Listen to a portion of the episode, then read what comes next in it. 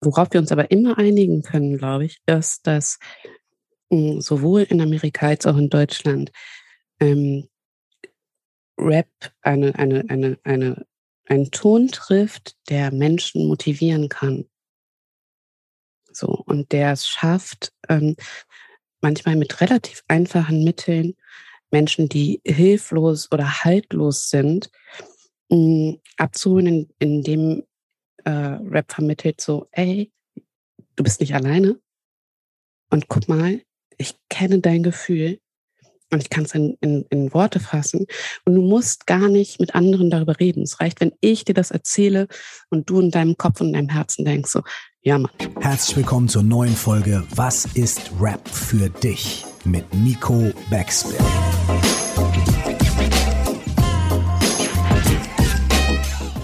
Mein Name ist Curse, nie vergessen. Du musst Hip-Hop lieben, als wärst du immer nur Fan geblieben. Moin, mein Name ist Nico Backspin und herzlich willkommen zu einer neuen Folge von Was ist Rap für dich? Mein heutiger Gast heißt Jasmina Kuhnke. Wenn ihr auf Social Media unterwegs seid, kennt ihr sie vielleicht auch unter dem Namen Quattromilf. Dort kämpft sie, wie ich finde, sehr oft und sehr laut für die richtigen Dinge in der heutigen Gesellschaft.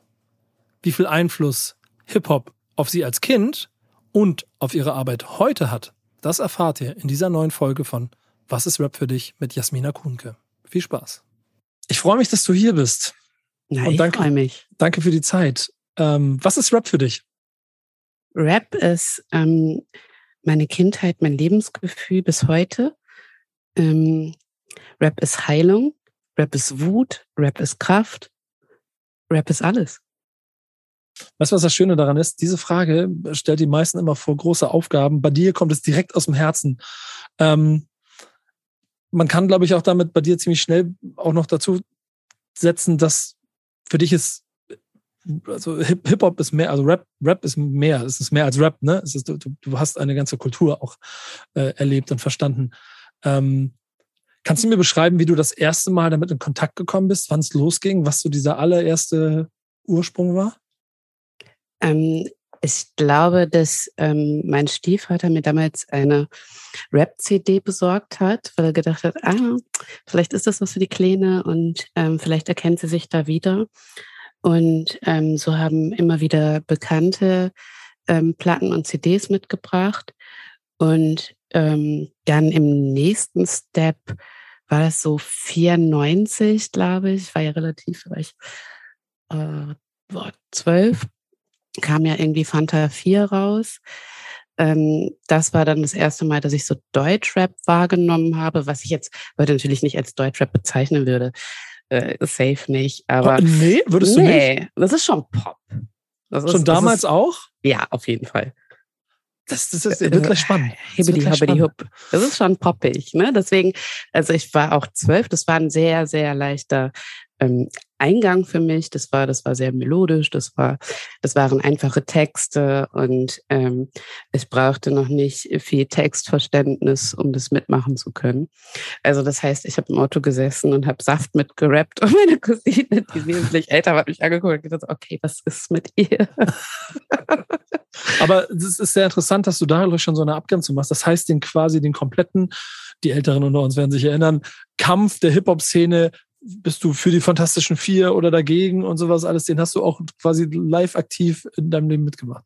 Ja, ja, klar, aber ich, also das, das ähm, ist ja kein dafür oder dagegen meinerseits, sondern es ist einfach nur eine Einordnung des musikalischen Empfindens. Damit ich lehne ja kein Pop ab.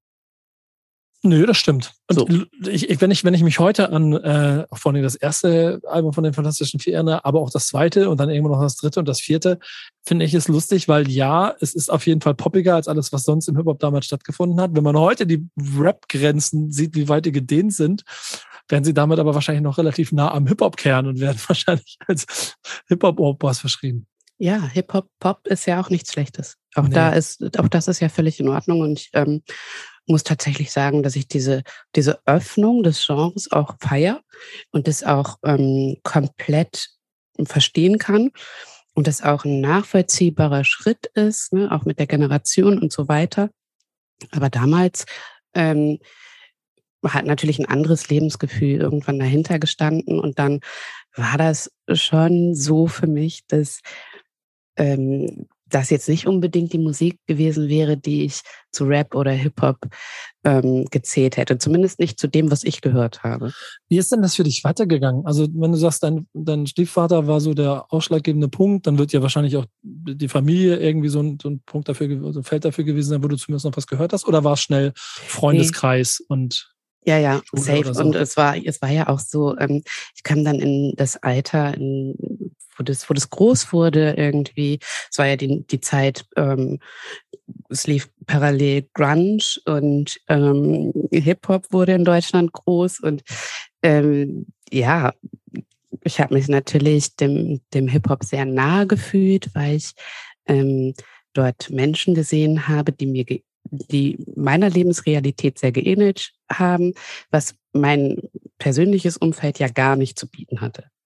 Das heißt, ich habe ja eine komplett weiße Familie, ich bin in einer weißen Familie aufgewachsen und plötzlich waren da Menschen, ähm, die aussehen wie ich, die sich ihr eigenes Feld da äh, auch in Deutschland erkämpft haben.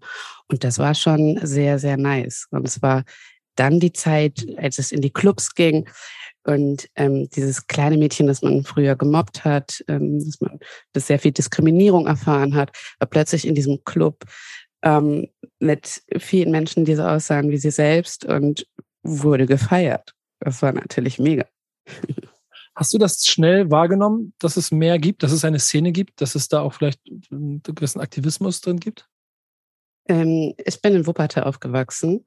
Das heißt, ähm, ich äh, drop das mal, ich weiß nicht, du wirst es kennen. Die Wutai-Partys werden dir mhm. was sagen. Ja. So, of course. Das war, das war einfach genius und es war eine grandiose Zeit und ähm, ich habe ohne und so weiter alle gekannt, weil wir uns vom Basketballplatz kannten, also Walking Large.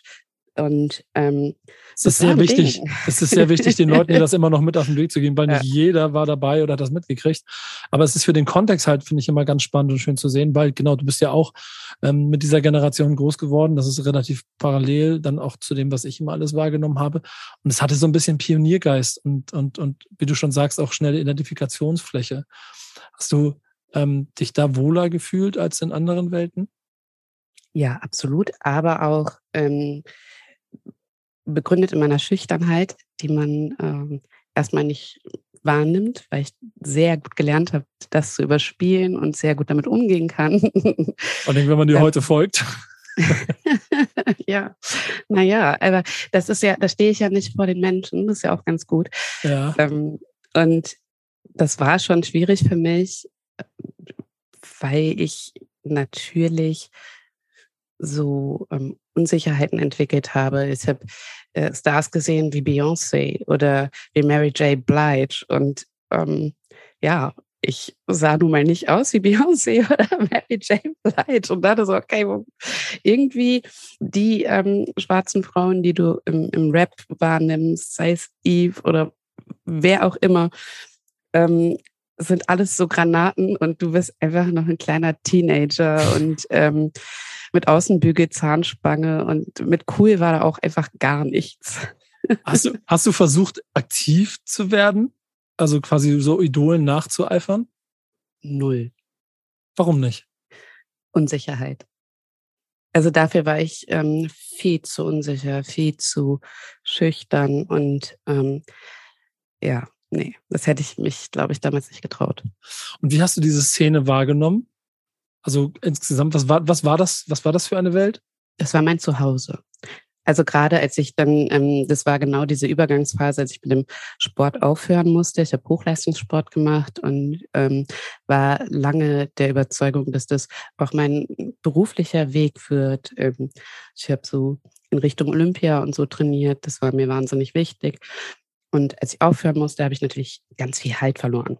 Und den mhm. habe ich in der Szene gefunden mit ähm, meinen FreundInnen auf diesen Partys. Ich konnte ähm, schon ziemlich gut tanzen. Es war dann auch noch etwas, was ähm, mich vielleicht abgeholt hat und ähm, wo ich auch noch mal so ein bisschen Selbstbewusstsein generieren konnte. Und ähm, ja, das hat mir viel bedeutet und es war, glaube ich, ähm, so das, was mich meine Jugend hindurch getragen und auch beschützt hat. Ähm, wir reden wahrscheinlich hauptsächlich von Deutschrap, ne? Mm, ja, auch klar. Hat, hat dich das eher geprägt oder hast du mehr nach Amerika geguckt? Weil gerade mit dir, wie du es halt beschrieben hast, sind ja eigentlich die tatsächlichen Role Models für die mhm. junge Jasmina, sind ja eigentlich in den USA. Mhm. Die Szene ist aber in Deutschland und versucht ihre eigene Identität zu schaffen. Ja, das war, das war natürlich auch ähm, als, als Konsumentin schwierig. Ja. Ähm, aber ähm, ich fand es total spannend, wenn ich zum Beispiel Nas gehört habe und ähm, habe dann aber Deutschrap gehört und habe gesehen, ah, okay, da entwickelt sich das gerade hin. Okay, es ist schon rough, aber es ist trotzdem Storytelling mittlerweile und so weiter und so fort. Das hat mir schon Spaß gemacht und ähm, ich mochte auch, dass sich zum Beispiel ähm, die Beats verändert haben dass die atmosphärischer wurden, dass die ähm, versucht haben, diese Stimmung, die ähm, wir nur von den Platten kannten, ähm, zu übertragen. Und das hat natürlich total gepasst. Und gerade in Wuppertal, was ja auch eine sehr düstere Stadt ist, so mit dieser Schwebebahn und so weiter, ähm, das, das war irgendwie passend. Das war ein ähm, gutes Bild. Und ich fand auch tatsächlich, dass das, im, dass das im Deutschrap immer wieder ganz gut gelungen ist, diese Stimmung für sich zu vereinnahmen und zu übertragen. Ich finde gerade die Phase, die wir da dann ja auch beide so aktiv miterlebt haben, ist halt auch insofern eine sehr schöne und romantische, weil sie äh, als Golden Era ja nicht in den nicht nur in den USA, sondern auch hier in Deutschland immer so wahrgenommen wird. Jetzt ist ja aber Rap auf jeden Fall noch mal eine Sprache, also auch in seiner Urform der nicht gehörten und der Randgruppen. Ähm, du hast ja gesagt, es war Familie. Hast du auch überall das Gefühl gehabt, dass da Leute sind, die verstehen, was deine Probleme sind und die für dich gesprochen haben? Ja, schon.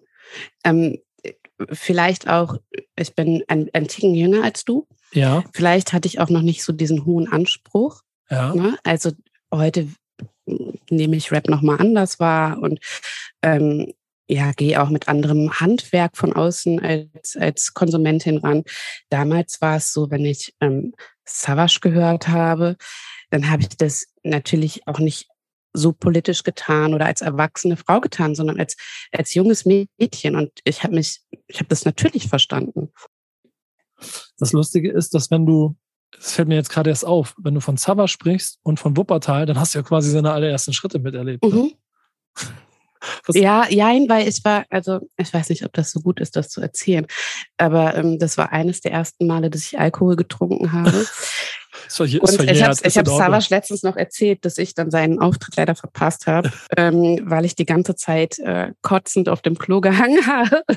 Aber dafür habe ich äh, die Flame getroffen, ähm, der mich dann äh, angesprochen hatte, so auch sehr, sehr witzig. Also, ist, äh, also ich habe das alles mitbekommen, ja.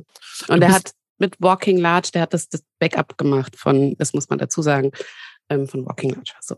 Genau, danke schön. Ich neige selber mal dazu, dass ich hier dann den Fehler mache und nicht zumindest den Kontext noch mit erkläre, aber gut, dass du es auf jeden Fall nachgeholt hast.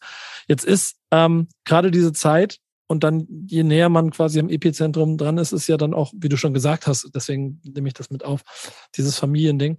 Aber auch, dass die Künstler, die immer größer werden, näher an einem dran sind. War das bei dir auch so? Also hast du quasi Aufstieg von Künstlern so aus der Nähe mitbekommen oder bist du mehr Fan geblieben und gewesen? Wie würdest du es beschreiben? Ich habe mich ja in, ähm, schon auch in KünstlerInnenkreisen bewegt. Und dementsprechend habe ich natürlich ähm, das nochmal aus einer anderen Warte miterleben können und ähm, weiß auch, wie das damals abgelaufen ist, als die ersten großen Platten, die jetzt plötzlich kamen. Als dann Underground plötzlich, und es dann hieß, irgendwie, es hat sich dann in der Szene rumgesprochen, ah krass, die haben einen Plattenvertrag, oh, die sind Sellout und so. Und war sofort, es war halt sofort irgendwie Discussion. Ähm, das habe ich schon mitbekommen, ähm, aber ich habe mich da mal so ein bisschen rausgehalten. So, ich habe mich da immer mit meiner, mit meiner Meinung zurückgehalten und ähm, konnte immer einfach bei der Musik bleiben. Ähm, aber, aber, aber also warum? Also wollt, wolltest, wolltest du nicht mehr Teil der Szene sein? Weil es ist ja schon eine, eine Pioniergeist, in der, mhm. wissen wir beide, deswegen äh, fasse ich es kurz für die Leute zusammen, ist ja irgendwann so weit kam, dass Künstler wird groß, wird größer, kriegt einen Plattenvertrag und die gesamte Entourage geht irgendwo mit, mal mehr, mal weniger. Mhm. Entweder die machen mit Mucke bis hin zu einer aus dem Feld macht das Merch und der dritte wird der Labelmanager und dann gehen sie alle zwei Jahre später pleite. Ja. Ähm, da, das hattest du nie so den, so, ich weiß das gar nicht nee, bei dir genau. Es war, es war einfach zu patriarchal. Ja? Ja, also es war schon, also machen wir uns nichts vor. Das war schon sehr viel Pimmelgeprotze, ähm, hier erstmal Pimmel und Eier auf den Tisch gelegt und ähm, äh, das, das, also einfach weil ich sehr schlagfertig bin, bin ich da manchmal auch an Grenzen gestoßen und in ähm, durchaus interessante Diskussionen, die ähm, ja auch durchaus so gelöst wurden, wie sie damals gelöst wurden. Man, man, muss, man muss dazu ja sagen, äh, dass du heute ja also einen Kampf an vorderster Front austrägst und äh, Leuten ein äh, regelmäßig Salz in Wunden oder in, in offene Stellen reinschüttest, äh, was viele andere nicht machen. Und äh, ich habe das Gefühl, du siehst da auch eine Aufgabe drin. Ähm, nee, gar nicht. Ich, ich nee? kann mich nur einfach nicht zurückhalten. Ja, gut. Okay, das ist, äh, trotzdem klingt das für mich so, als ob es eigentlich zueinander passt. Ähm, ist, deswegen finde ich es fast verwunderlich, dass du trotz der Situation, die du gerade beschrieben hast, nicht irgendwie voll aktiv dann irgendwie eine eigene Plattform auch gebaut hast oder, oder, mhm. oder zumindest als Labelmanagerin dafür gesorgt hast, dass die Deals nicht so verhökert werden, sondern dass man, dass man was Großes draus baut. Mhm. Ähm, dafür hatte ich die Bildung überhaupt nicht. Mhm. Also, ne, das ist so. Ähm, und ich hatte ich weiß nicht, ich hatte, ich hatte einfach mit mir selbst zu tun. So. Und ich war lange überhaupt nicht an Karriere interessiert. Irgendwie, ich war echt am Überleben interessiert. So. Es war schwierig genug. Und ähm, ich glaube, es ist alles genau so, wie es ist, richtig gelaufen, für mich zumindest. Und ähm, ich bin ja auch sehr früh Mom geworden. Und ähm, ich glaube, das, das tut der Liebe überhaupt nichts ab. Und vielleicht ist es auch deshalb das, was du gerade sagtest, so, okay, du wusstest sofort, was es dir bedeutet. Du wusstest sofort irgendwie, was diese Musik für dich ist. Vielleicht, weil ich immer diesen Blick darauf so behalten durfte, weil ich eben nicht ähm, das als, als Maschinerie sehe. So es gibt, es gibt Freunde von mir, die im Fußball ähm, in recht hohen Positionen aktiv sind, die mir immer sagen, ja, damit haben sie die Liebe zum Fußball verloren. Und ich ähm, halte für mich immer, mich immer wieder hoch mit dem Zitat, muss Hip-Hop lieben, als wärst du immer noch Fan geblieben. Schöne Grüße an Curse. ähm, ich halte das natürlich für einen sehr, sehr wichtigen Punkt, weil je näher du an den Kern kommst, desto mehr verliert es vielleicht auch manchmal seine Romantik und mhm. ähm, auch die Magie. Hm, hat es dich mal verloren? Hatte ich Rap, Rap? ja irgendwann mal verloren? Nee. nein. Also ich habe nein. Ich, nein, also es geht gar nicht. Ich glaube, das geht gar nicht. Ähm, weil selbst wenn ich, wenn ich jetzt, keine Ahnung, Phasen wie Autotune oder so, wenn die mir persönlich nichts geben, dann ist es ja immer noch so, dass es da die Classics gibt, die ich feiern kann. Ja. Und dann gibt es immer noch irgendwelche Underground-KünstlerInnen, die ich mir anhören kann. Und ähm, dann ist die Stimmung immer noch da. Ich mache einen Beat an und ich weiß sofort, wie ich mich ähm, vor, warte mal, wie alt bin ich jetzt? 20 Jahren, 22 Jahren gefühlt habe. Ähm, es hat mich nie verloren. Und wie gesagt, ich glaube, ich bin nie in dieses Game eingestiegen, weil ich eine Schisserin war, weil ich schüchtern war, weil ich ähm, von so Typen umgeben war, die sehr, sehr Typ waren, so in einem. Und diese, diese, ich habe dieser, dieser gewaltvollen Art schon auch immer fasziniert zugeschaut, so. Das ähm, kann ich gar nicht abstreiten. Wäre auch albern. Mhm. Ähm, aber ich habe irgendwann für mich festgestellt, also dass das nicht so geil ist. also ist ja auch, ist ja auch eine Entwicklung. Ne? Also gerade als als junger Mensch damals war man schon noch ein bisschen anders unterwegs. Es ist ja interessant, weil du ja heute auf vielen Feldern für gerechte Behandlung kämpfst, für, für dann ja auch für mhm. ja, Minderheiten, den versuchst, auf irgendeine Form eine Stimme zu geben. Oder wenn es nur sind, deine fünf Prozent oder dein bisschen äh, Staub darüber zu streuen, damit da, da Licht drauf scheint und sowas alles. Ähm, gerade deswegen finde ich es so interessant, aber nicht zwischendurch mal diese Welt, die wir beide dann seit so vielen Jahren kennen, ähm, ja eigentlich ziemlich problematisch in bestimmten Punkten ist zu dem, was wir, was heute vielleicht ein Bewusstsein sein sollte, was früher passiert ist. Absolut, absolut. Und ähm, das ist auch etwas, mh, hm, ich kann KünstlerInnen feiern, die ähm, das begriffen haben und ähm, die merken, dass sie in ihren Texten und in ihrem Verhalten ähm, genauso rough und geil sein können, wenn sie ähm, diese ganzen problematischen Dinge nicht mehr droppen. So. Finde ich mega. Ich kann ähm, die KünstlerInnen, die stehen geblieben sind, leider echt nicht feiern. Ist schwierig. Ganz schwierig. Jetzt wäre es nämlich eigentlich so eine, ich habe immer so einen Fragenkatalog, mit dem ich arbeite. Oh. Wir, ja, aber es ist super, weil wir weichen, ja, wir, genau, wir weichen total davon ab. Aber gibt es eben ähm, und das wäre ja in diesem Fall dann doppelt spannend. So Künstler, die dich dein ganzes Leben begleiten und auch Künstler, die dich irgendwann verloren haben oder die du, die du, die du, die du gestrichen hast. Also die handelsübliche Frage, die, die erste oder die ich danach stellen würde, wäre so nach dem Motto, darf man Michael Jackson noch hören? Aber ich will also nur so als Beispiel. Michael Jackson ist ja nicht, ähm, also wir können das über R. Kelly sagen. Genau, ja. Höre ich nicht mehr. Ja. Hat mich begleitet. Ja. Höre ich nicht eine klare Konsequenz. Gibt es andersrum Künstler, die dich bis heute begleiten und wo du auch bis heute etwas hast, was dich jedes Mal fasziniert? Mm, Nas. Ähm, zum Beispiel. Jay-Z zum Beispiel. Ja. Ähm, ja Warum? Warum? Mm, bei Nas sehe ich zum Beispiel eine Entwicklung, die ich natürlich als ähm, schwarze Person spannend finde. Ähm, er war immer schon politisch, aber jetzt ist es halt ähm, fast schon im Vordergrund. Mhm. Ja?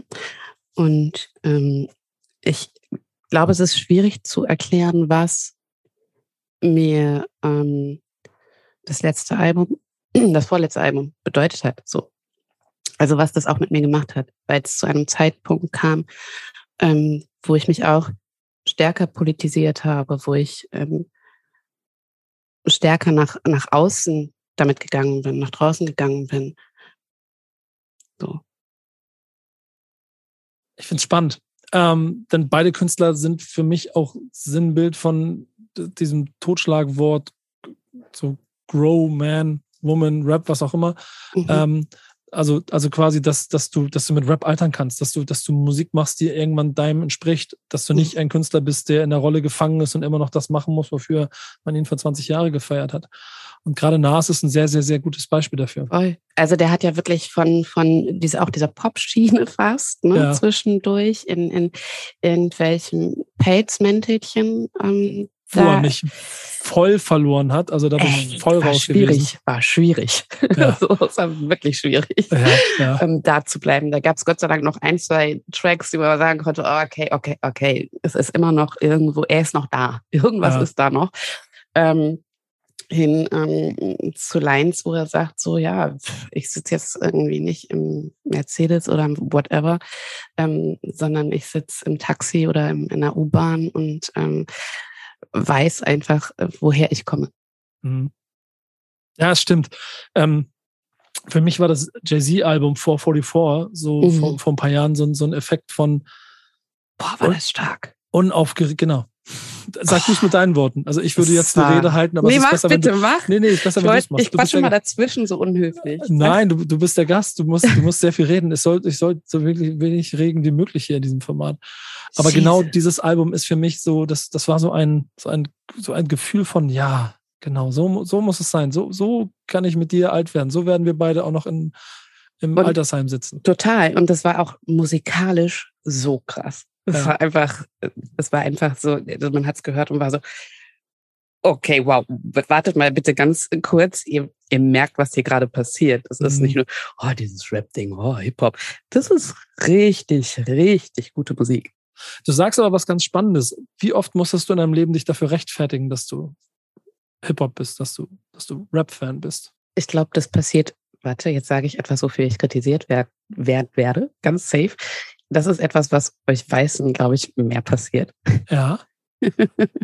ja, also ähm, bei mir ist es eher andersrum gewesen. So wie, du hörst auch Punk? Wie, du hörst Grunge? Was? So. Also das ist, das ist tatsächlich so ein Klischee-Ding. Wahrscheinlich ähm, ja, ne? Ja. ja.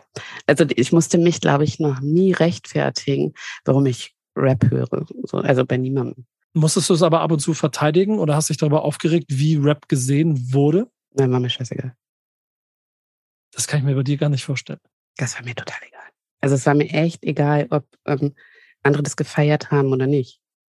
Und es war mir auch total egal, ob ähm, die das uncool fanden aber also das, das, Ding ist, ist sehr, sehr nah an deinem Herzen und du sorgst mhm. heute ja dafür, dass du an jeder Stelle, wo, wo man, wo, wo es quasi was zu meckern gibt, meckerst du. Mhm. Aber bei dieser Sache, die offensichtlich wie ein Mantel dein, dein, ganzes Leben lang um dich rum ist, da ist der, ja, der, aber ist der Mantel hatte, zu dick. Ich hatte, nee, aber ich hatte nicht das Gefühl, dass Rap meine, so dass Rap meine Verteidigung braucht.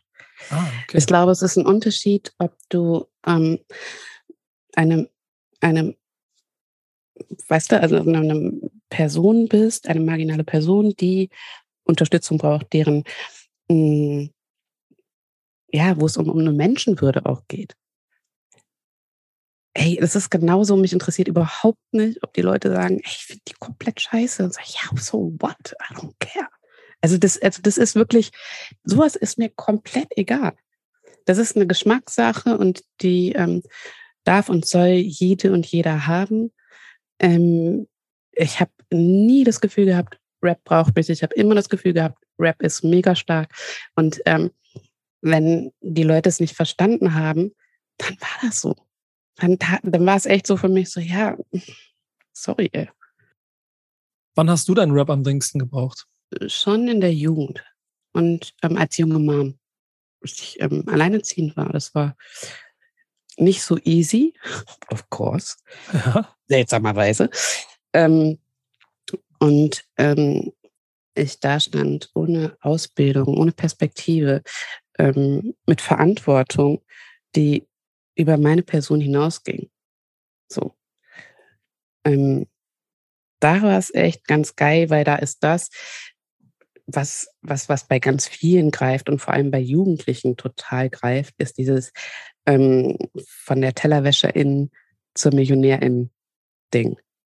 Das hat mich komplett abgeholt. Ich war safe. Ich hab, Im Kopf war ich immer so, okay, ich werde auch irgendwann in meinem Fake-Chinchilla hier chillen. So, so, weißt du? Ich muss nur dran glauben. Und es hat mir ein bisschen geholfen, tatsächlich. Ja, das ist ganz süß. Du sagst es auch mit so, mit so einem leichten Unterton, den wir wahrscheinlich alle auch irgendwo kennen und trotzdem im Kern genau das. Genau das. Also, ich liebe das ich, ich, ich, ich ich habe das schon oft auch in Formaten erzählt, das massive Töne Kopfnicker-Album, der Vasi-Solo-Song ähm, Nichts nutzt, den du ja sicherlich auch kennst. Das ist ehrlicherweise der Grund, warum ich durch meine Ausbildung gekommen bin, die ich nicht machen wollte, die ich durchgezogen habe, die ich am Ende auch mit Bravour abgeschlossen habe, in einem Metier, in dem ich nie wieder sein will. Aber dem Deutschrap made me do it an der Stelle. So. Ja weil, weil das eine komplette Identifikation von mir mit dem, mit der Geschichte war, die er da erzählt hat. Und ohne das hätte ich es in den jungen Jahren bestimmt an der einen oder anderen Stelle nicht geschafft, da bin ich mir sicher. Ja, und da ist wieder die Verbindung. Ähm, wir können gerne darüber diskutieren, dass es nicht so ganz, also nicht immer ähm, ganz gelingt, daran ähm, zu denken, wo das seinen Ursprung hat ähm, und ähm, wofür das wichtig war. So, und wofür, also auch, auch in, der, in dem politischen Kontext so. Ähm, worauf wir uns aber immer einigen können, glaube ich, ist, dass mh, hm, sowohl in Amerika als auch in Deutschland Rap eine, eine, eine, eine, einen Ton trifft, der Menschen motivieren kann. So, und der es schafft, ähm, manchmal mit relativ einfachen Mitteln Menschen, die hilflos oder haltlos sind, mh, mm, abzuholen, in, indem äh, Rap vermittelt so, ey, du bist nicht alleine. Und guck mal, ich kenne dein Gefühl und ich kann es in, in, in Worte fassen. Und du musst gar nicht mit anderen darüber reden. Es reicht, wenn ich dir das erzähle und du in deinem Kopf und in deinem Herzen denkst so, ja, Mann, so frei nach Biggie. Mhm. Never thought that Hip Hop would make it this far. Ähm, wie guckst du heute auf, auf Rap, auf die Szene, auf das, was du in Deutschland siehst? Oder vielleicht auch international. Du wirst ja wahrscheinlich auch alles ein bisschen mitkriegen. Ähm, ich verfolge gar nicht mal so viel mehr. Ne? Also mhm. am Haut. ähm, das, ist keine, das ist keine Ausrede. Das ja, Ausrede. Nee, natürlich nicht. Aber ähm, ein bisschen was kriege ich schon mit. Ähm, ich würde mir wünschen, dass das, was in Amerika viel besser gelingt, nämlich ähm, Oldschool und das, was jetzt passiert, zusammenzuführen. Ähm, in Deutschland haben wir grundsätzlich ja ein Problem der Hybris. Mm, das heißt, ähm, Pioniere, Pioniere denken oft, ähm, sie würden vergessen werden. Ähm, junge RapperInnen denken oft, sie wären in Konkurrenz mit denen und würden nicht ernst genommen werden. Mm, und ich fände es spannend, ähm, das in Deutschland mehr zu sehen und ähm, eine, eine Liebe, einen liebevolleren Blick auf ähm, die Szene insgesamt. Ich bin sehr versöhnlich, oder? Ja. So, ja. Hat, hat niemand mit gerechnet, ne? so, jetzt geht's los, jetzt geht's rund. Ja, aber das ist, ist das, das Schöne daran ist ja aber auch eigentlich, dass, guck mal, ich von meinem Jobpunkt aus den generellen Rant auf Rap auch heute nicht teilen kann und nicht nachvollziehen kann, mhm. weil es, weil es zu viel Grautöne gibt, zu viel Differenzierung gibt. Du kannst ja nicht davon erzählen, dass äh, Rap an der und der Stelle so scheiße ist, weil er das und das nicht zulässt, weil das ja nicht stimmt, weil es das an einer anderen Ecke von, ich, mein guter alter Freund Bass redet immer vom Hip-Hop bauen. Es gibt das ja da. Es ist vielleicht nicht so viel Scheinwerferlicht drauf. Es ist vielleicht gerade die Schattenseite und man sieht das nicht so. Aber es entwickelt sich ja immer was und wenn man drinsteckt, sieht man das ja auch. Die Beströmungen kann man verstehen und dass, dass das Ungleichgewicht da ist. Und da sind wir natürlich bei Texten und dem allen. So, die das ist ja das, was verstehen. ich meinte. Das ist ja das, was ich meinte, dass, dass ähm, manchmal fehlt, dass diese Legenden mitgenommen werden. Fakt ist aber auch, wenn sie nicht mitgehen, das, was wir gerade gesagt haben, dass wenn ja. sie nicht mit der Zeit gehen, dass wenn sie ähm, ein bisschen lazy werden, dann wird es schwierig. Dann wird es schwierig. Also du ähm, kannst dich natürlich irgendwie weiterhin darauf ausruhen, dass du eine Legende bist, dass du diesen mhm. Status hast. Ähm, weiter deine problematischen Zeilen droppen, so raushauen, ist okay. Aber ey, dann ist halt auch so, dann wird es halt auch schwierig. Und dann bringt es nichts, da irgendwie ähm, bös drüber zu sein, sondern muss man sich fragen, okay, ähm, was kann ich denn tun? Und wie kann man mir dann entgegenkommen? Und wo treffen wir uns in der Mitte? Mhm. So. Wenn man das, das, möchte. Ne? Aber ich glaube schon, dass das auch immer eine Form des, des eines Begehrens ist. Da sind wir wieder bei den Eitelkeiten, die du vorhin auch schon so ansatzweise auch über die Szene schon immer gesprochen hast die bis heute auch immer da sind und ja, die auch bestimmt immer ein Problem sind ähm, für gewisses Zusammenführen. Ich selber denke mir das auch oft. Diese Eitelkeit habe ich genauso auf anderer Ebene. Ne? Es ist also nicht so, dass ähm, das nicht auch etwas ist, was ich nicht absolut nachvollziehen kann und was ja auch zum Beispiel eine, eine Erzählung um eine, eine, ein, ein, ein Rap-Charakter, um, um ein, ne? Rapperin mich auch irgendwie ähm, mitführt. So. Das, das, also Snoop Dogg wirkt, wirkt ja auch nicht nahbar. Da gibt es andere, die nahbar wirken.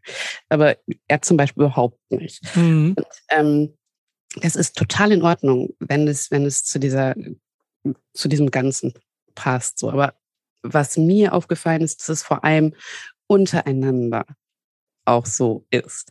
Und dann ist es schwierig. Weißt du? Ja. Bist du noch Rap-Fan? Ja, ja, schon, klar. Also, ja. kannst, kannst du dich an deinen größten Fan-Moment erinnern? Mir hat auf ähm, MySpace Nas mal geschrieben. Boom. Drop. so, das war für mich natürlich so ein Moment. und ich habe versucht, also wirklich ruhig zu bleiben und ähm, fand es aber sehr, sehr toll. Wie ist es ausgegangen? Schreibt ihr heute ab und zu noch mal auf Instagram? Leider nein. Leider nein. ich habe es immer wieder versucht. Aber, aber, du hast dein, wahrscheinlich deinen MySpace-Account seitdem immer noch aktiv. ich glaube, den gibt es tatsächlich noch nicht. Ich weiß es echt nicht. Ich habe das richtig geil gebaut damals, auch mit so, mit so Anfangssong und so, weißt du? Das hat ein Thema. Meine ah. Seite hatte ein Thema. Oh. Welches? Ja, dreimal darfst du raten. ähm, bevor, ich, ich, bevor ich jetzt zu sehr ins Detail gehe, wie der Dialog dann am Ende ausgegangen ist, ähm, gehe ich ja, ne, gehe ich, gehe ich auf die, gehe ich auf die Zielgerade, so was dieses Fragenthema angeht. Ich habe noch so ein paar kleine Rubriken, die gleich noch so kommen. Aber um ein, das Ganze ein bisschen einzuordnen, wie würdest du deinen Beziehungsstatus zu Rap im Moment beschreiben? Na, verheiratet. Ich liebe Offene das. Ehe. Ja, ich liebe das, wie das Selbstverständlichkeiten, das ja. von dir kommt. Ähm, und auf einer Zehner-Skala, was würdest du sagen, wie viel Rap bist du? Äh, ich habe die Frage nicht verstanden, ob ich, äh, ob ich, was ich für Rap bin oder was wie Rap viel für mich Rap, ist. Wie viel Rap du bist auf einer Zehner-Skala? Das ist eine obligatorische was, Frage, was ist die das ich. Für eine Frage, guck mich an, bitte. Ja, das ist eine obligatorische Frage, die ich jedem stelle. Also die Antwort geben wir uns hiermit alle selbst. Ach so, okay. Ja. ich, bin, ich bin eine, ich bin eine Zehn. Dankeschön. Ja, glaub mir, glaub mir, diese Frage wird sehr oft mit einer 6 von 10, mit einer 7 von 10 beantwortet. So, so. Ja, weil man, also das Problem ist natürlich, wenn man selbst nichts macht, dann ist man einfach kein, kein, dann kann man keine 10 sein. Deswegen musste ich jetzt auch ein bisschen rumspinnen.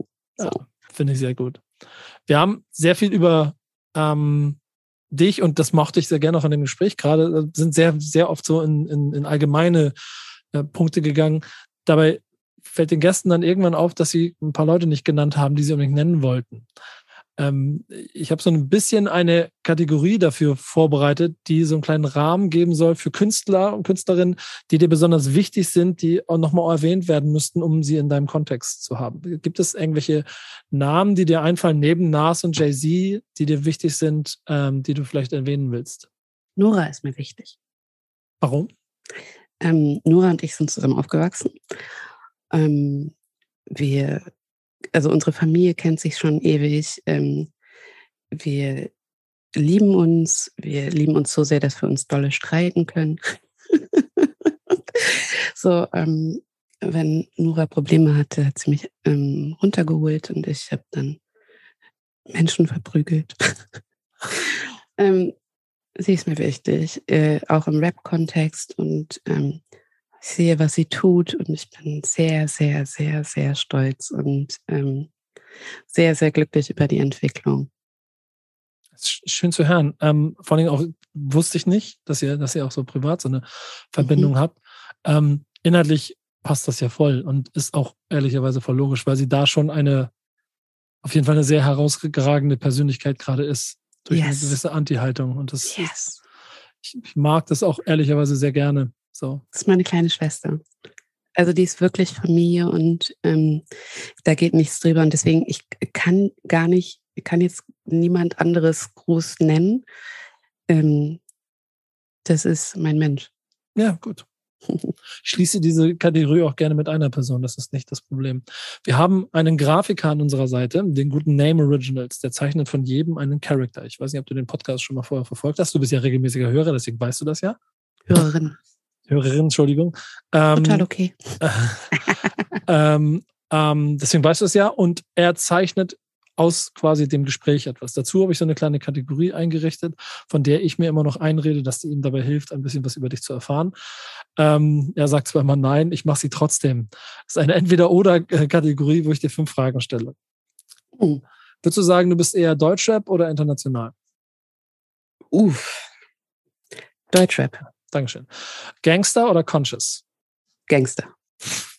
Bist du mehr so Party oder Kapuze hoch? Kapuze hoch. Classic oder New Shit? Classic. Mainstream oder Underground? Ah, das ist schwer. Mhm. Ich mag aber, dass du vier von fünf aus der Pistole geschossen beantwortet hast. Ich, das Schlimme ist, mich, mich holt natürlich Mainstream auch ab. So, Mainstream, okay. Ja, Weil das das ist okay. Das ist Ich glaube, ehrlich- schwer in meinem Herzen, aber das ist okay, das, Das, aber einzugestehen. ja, genau das. Aber du kannst es dir ja damit erklären, dass ehrlicherweise das damals schon alles ziemlich Na groß klar. war. Na So. klar, na klar. Aus US-Sicht waren selbst wir, die wir gedacht haben, wir haben Underground gehört, waren wir ja trotzdem Mainstream. Unangenehm, ja, ja. Ja, das waren einfach Mhm. die Dinge. Ja, ja. Ihr seid die, ihr seid das 150. Land, das diesen Song feiert. Herzlichen Glückwunsch. Das ist, glaube ich, auch angekommen. Ach, schön. Ja, ah, Schön. schön, schöne Grüße. schön. Hatten ja. wir schon fünf Jahre, aber ist okay. Ja, ja. Genau das. Ähm, wir haben eine Playlist. Und das ist der Schluss. Mhm. Ich brauche drei Songs von dir. Oh, Jesus. Oh, okay. Äh, Das darf aber auch ganz, ähm, Es darf sein, was oh, es ich soll. muss richtig hart nachdenken. Ich, ich gebe dir die Zeit. Ich quatsch gerne auch in diese Minute dazwischen und erkläre Scheiße. kurz. Drei Songs, deine Wahl. Ich titel das immer als die Top-Songs von allen Zeiten drinne, aber das ist ja schwierig. Wir haben natürlich über viele Themen gesprochen. Vielleicht sind es auch einfach Songs, die das beschreiben, was wir heute hier besprochen haben. Ähm, ich durfte oft genug in meinem Leben schon die Top 3 Songs aussuchen, deswegen bin ich immer relativ schnell da drin. Ähm, Ja, ich habe ich so ein bin richtig schlecht. ich habe so ein Portfolio aus, aus so 10, 15 Songs, die ich immer unterschiedlich ansetzen kann. Ich, ich, ich erzähle dir meine und dann kannst du weiter drauf rumdenken. Ich habe schon einen. Okay. Aber mach du zuerst. Mein, meine drei wären relativ schnell Souls of Mischief, 93 Till Infinity. Mhm. Ähm, Ice Cube, It Was a Good Day. Äh, und massive Töne, nichts nutzt. Okay. Das Problem ist, nichts nutzt würde auf keinem Streamingdienst laufen, deswegen müsste ich mir einen anderen auswählen. Stiebert Finster Finster zum Hof geht auch nicht. Wird schon schwierig. Long Live the Chief. Oho. Gut. Äh, Alles gut. Alles, er, er, du musst zwei Sätze dazu sagen, damit die Leute es einordnen können, aber Nein. Nein, einfach guter Song. Soll ich sagen? Ist einfach. Pff, es- ich finde einfach richtig gut. Und Der gibt mir immer sehr viel Power. Ähm, jetzt denke ich, war es ist richtig schwer. also du hast nochmal mit, mit Interpret und Künstler, welche Songs, der, äh, mit Interpret und Namen, welche Songs möchtest du haben? Wir legen jetzt nochmal los. Dana. Äh, ach so, oh Gott, jetzt warte, nicht so viel Druck.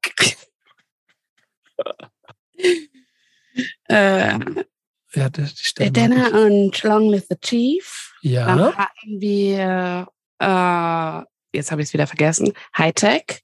ah, Music is äh, live. Oh, weißt du was? Ich nehme Tone mit mh, aus dem Dunkeln ins Licht. wow. Das sind auf jeden Fall sehr, drei sehr interessante Songs, die du ausgewählt hast. Ich hätte mit ganz anderen gerechnet, aber insofern. Echt? Ist, ja. Womit ja. hast du gerechnet? Ja, weil du Mainstream sagst, mit mehr mainstreamigen Songs, weil jetzt hast du auf jeden Fall äh, schon, also sagen wir so, es ist nicht die erste Garde, die der 90s Boom Bap DJ Mhm. im 33 ein Drittel Club im Schlachthof aufgelegt hätte hier in Hamburg. Ähm, deswegen mag ich die Auswahl sehr gerne. Ich habe auch sehr lange gebraucht. Ja. Es, war, es war eine sehr, sehr schwere Geburt, liebe Wer- Freundinnen. Genau, wer das hier hört, soll sich nicht wundern, da war ein Cut, da haben wir 25 Minuten darauf gewartet, dass sie ihre Songs ausgewählt hat. Richtig unangenehm. Spaß. Ey, aber Jasmina, vielen, vielen Dank. Danke für die Zeit, danke für dieses Gespräch. Ich danke dir für die Einladung. Und ich freue mich sehr darauf, Quadromilf weiter dabei zuzugucken, wie sie die Twitter-Welt links und auf Volley nimmt. Ähm, mal gucken, Ich wie bin doch so nett. Ja, genau. Mach, ich mach doch gar nichts. Ja, das ist das Schöne. Hört diesen Podcast, macht euch nebenbei Twitter auf und äh, äh, achtet darauf, dass ihr vielleicht genau wie wir jetzt hier auch bei der Produktion zeitgleich dabei sind, wie nebenbei wieder der nächste Twitter-Vulkan geplatzt ist, während die liebe Jasmina mit mir hier über Hip-Hop redet. Ich mache das immer ganz entspannt. Und äh, Twitter ist auch nichts anderes als Battle Rap, Freunde. FreundInnen. Das ist das Zitat zum Abschluss. Danke dir, danke euch, bis zur nächsten Folge. Ciao. Ciao.